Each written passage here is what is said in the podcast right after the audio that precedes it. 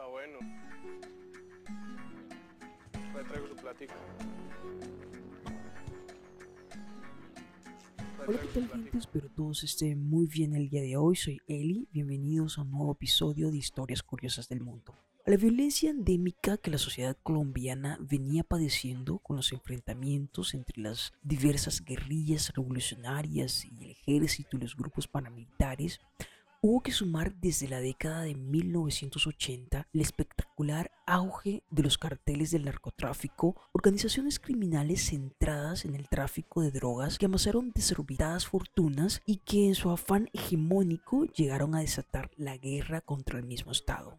El jefe del cartel de Medellín, Pablo Escobar, fue la figura icónica de este periodo. Hoy les hablaré de Pablo Escobar.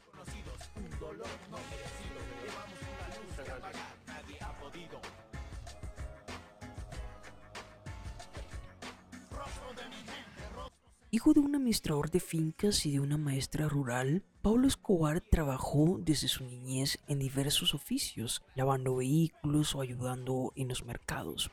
También fue criador de vacas para pasar luego a matón a sueldo y ladrón de vehículos. Su carrera delictiva se inició con la compra de objetos robados y el contrabando a pequeña escala, hasta que se introdujo en el tráfico de marihuana y finalmente en el de cocaína.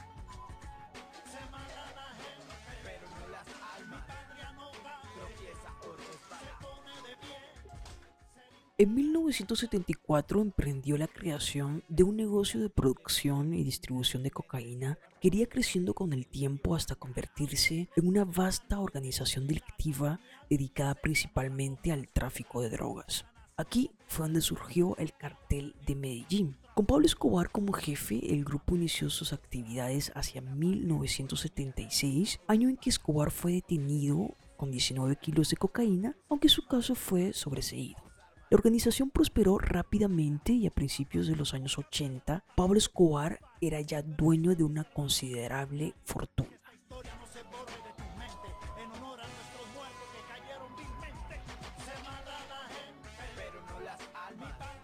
Contra lo que cabría esperar de un capo dedicado a las actividades ilícitas, Escobar rehusó permanecer en el anonimato y arrogándose el papel del hombre del pueblo, financió planes de desarrollo para los suburbios de Medellín y así levantó un barrio para desheredados llamado Medellín sin tugurios o el barrio de Pablo Escobar, un conjunto de 780 viviendas unifamiliares que construyó con destino a la gente necesitada. Ello le permitió obtener los votos que convirtieron en teniente del alcalde del ayuntamiento de Medellín.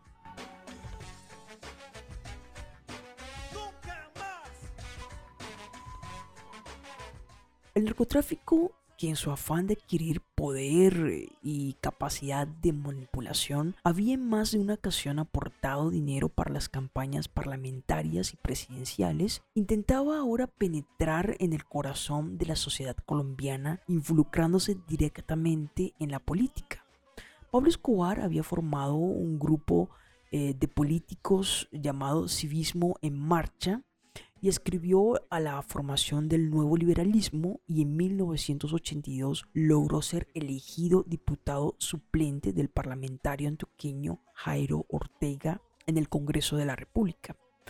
No fue el Escobar un episodio aislado en absoluto. Eh, otro reconocido narcotraficante, Carlos Leder Rivas, había creado otro movimiento similar al Escobar y ese se le llamó el Movimiento Latino Nacional. Pero la coalición eh, del nuevo liberalismo estaba liderada por un político honesto, Luis Carlos Galán, quien al tener noticias de las actividades criminales de Escobar denunciadas por el rotativo El Espectador, lo expulsó de su movimiento. Ello puso fin a la carrera política de Escobar, aunque todavía promovió una serie de campañas cívicas y obras sociales con ayuda de los sacerdotes Elías Loperas Cárdenas y Hernán Cuartas.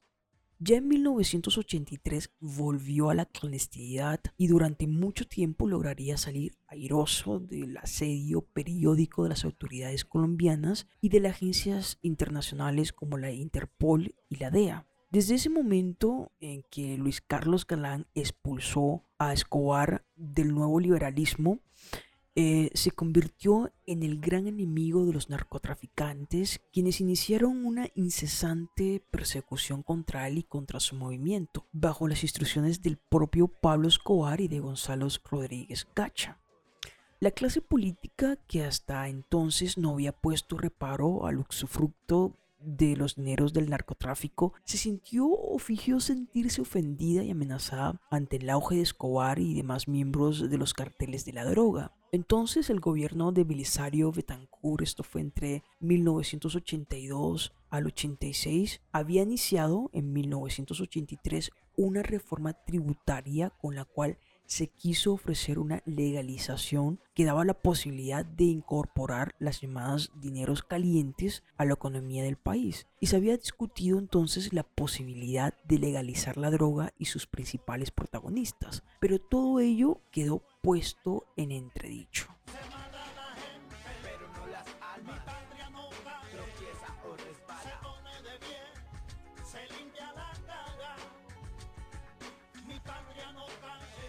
Pero quien más protestó ante una eventual incorporación de los narcotraficantes a la vida política del país fue Estados Unidos, principal consumidor de la droga que exportaba Escobar.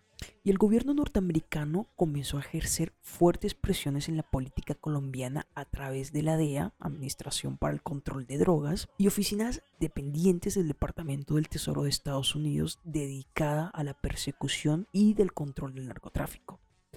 Y entonces el embajador norteamericano en Colombia, Lewis Stump, fue el encargado de rechazar cualquier acercamiento de los narcos y pidió de manera formal su extradición como medida coercitiva y vinculando ya entonces al narcotráfico con la guerrilla.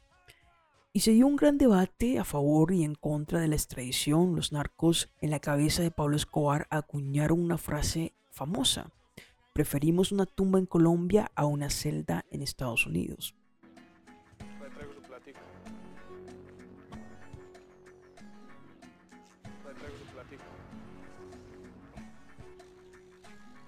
El presidente Bentancur y el procurador Carlos Jiménez Gómez se manifestaron en contra de la extradición de nacionales a Estados Unidos, pero un hecho vino a cambiar la situación. El 30 de abril de 1984, el ministro de Justicia Rodrigo Lara Bonilla, partidario de la extradición y miembro del nuevo liberalismo, fue asesinado por la mafia. Y el gobierno de Betancourt declaró la guerra al narcotráfico y muy especialmente al cartel de Medellín que desencadenó como respuesta una ola de asesinatos en la que caerían líderes populares y agrarios, diputados y senadores, periodistas y jueces, candidatos a las presidencias y muchos otros personajes de la vida nacional. Entre tanto, al frente del cartel de Medellín, Pablo Escobar había llegado prácticamente a monopolizar el tráfico de droga colombiano, controlando buena parte de las rutas marítimas que unen con Estados Unidos. Su auténtico imperio empresarial basado en la cocaína lo había convertido en uno de los hombres más ricos del mundo. Y la situación no mejoró bajo la presidencia de Virgilio Barco, esto fue entre 1986 y 1990, seguía pensando la amenaza de extradición sobre Pablo Escobar y otros jefes mafiosos que empezaron a ser llamados los extraditables y siguieron llenando de cadáveres el país, convirtiendo la acción criminal en un mecanismo de extorsión y presión contra el Estado. de lata, mi alma y mi esencia no la el cartel de Medellín sembró el pánico colocando vehículos bombas en principales ciudades para obligar al gobierno a abolir la extradición de los colombianos a Estados Unidos. Sus sicarios protagonizaron multitud de atentados, asesinatos, algunos de ellos masivos que conmovieron a la opinión pública mundial. En 1989, en un atentado contra el sede del Departamento Administrativo de Seguridad, el DAS, perdieron la vida alrededor de 60 personas. El director del incorruptible diario El Espectador, Guillermo Cano, fue asesinado en 1986. Y la misma suerte corrieron tres de los candidatos a los comicios presidenciales de 1990, Luis Carlos Ganán en 1989 y un año después Carlos Pizarro León Gómez, líder del M19, y Bernardo Jaramillo Osa, líder de la Unión Patriótica.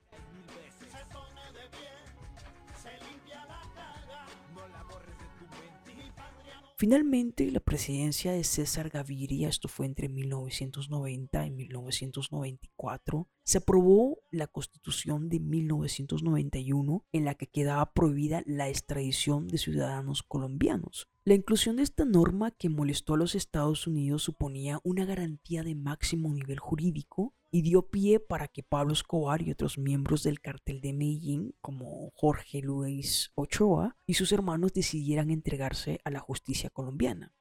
Y en unas negociaciones previas, sin embargo, se habían acordado condiciones bastante favorables para Escobar. No ingresaría a una cárcel corriente junto a otros delincuentes, sino una nueva que el propio Escobar construyó con su dinero en unos terrenos de su propiedad cerca de la ciudad de Envigado, bautizada como la Catedral. Esta cárcel, entre comillas, dotada de todos los lujos inimaginables, no albergaba más reos que el propio Escobar y sus lugartenientes y colaboradores. Desde allí siguió manejando su lucrativa organización bajo la protección de sus guardaespaldas en el interior y los cuerpos de seguridad colombianos en el exterior.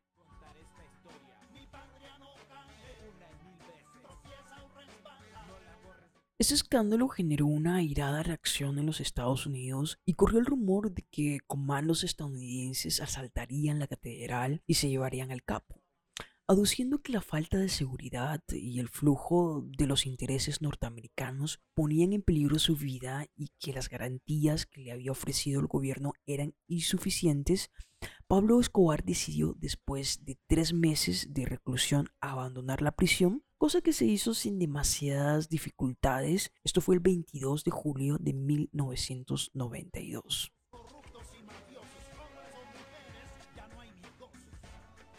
Volvió a la clandestinidad y a la ola de secuestros, terrorismos y acciones extremistas se agudizó. Pero esta nueva etapa también afectó a la familia del jefe del narcotráfico, ya que fue objeto de las acciones violentas del autodenominado grupo Los Pepes, perseguidos por Pablo Escobar, que iniciaron una campaña de ataques contra las propiedades, familiares, abogados y asociados del delincuente. En esta oleada de atentados cayeron varios de sus hombres de confianza y la familia Escobar inició una diáspora en la que se intentó encontrar una nación que quisiera recibirles como refugiados políticos.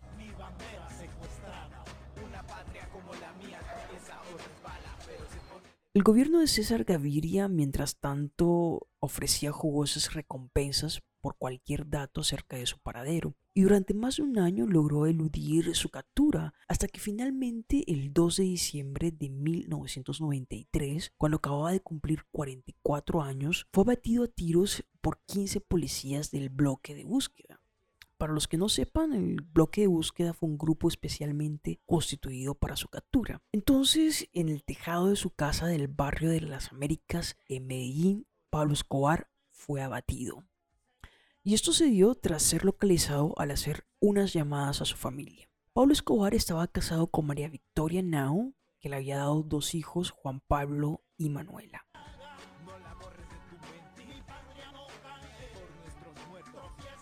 Se cerraba así uno de los episodios más significativos de la historia colombiana de la segunda mitad del siglo XX. La caída de Pablo Escobar conllevó el desmantelamiento de toda su organización, pero fue aprovechada por el cartel de Cali, más moderno, discreto e influyente en círculos políticos y financieros del país, para hacerse con el control del narcotráfico en Colombia.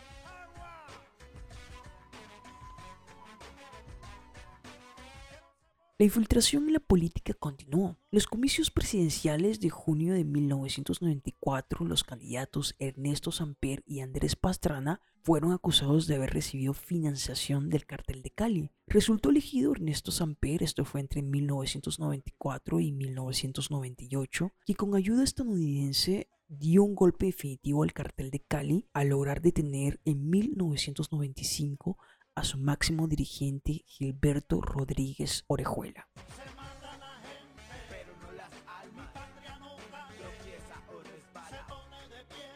Tal golpe no supuso, por supuesto, el final del narcotráfico en Colombia, pero sí el de la época de los grandes carteles. A partir de entonces, ninguna gran organización llegó a ocupar la mayor parte del mercado ni a desafiar abiertamente a las autoridades hasta el punto de desestabilizar el país. El negocio, según los expertos, se atomizó y especializó y sus líderes de más peso cuando los hubo fueron menos poderosos y permanecieron en un discreto segundo plano. Este cambio contribuyó a convertir a Pablo Escobar en el singular emblema de un momento histórico único y junto a, la natural fascinación humana por la libérrima épica del mal. Explica la atracción que sigue despertando su figura, que ha sido desde entonces objeto de libros, documentales, películas, series de, de televisión y podcasts.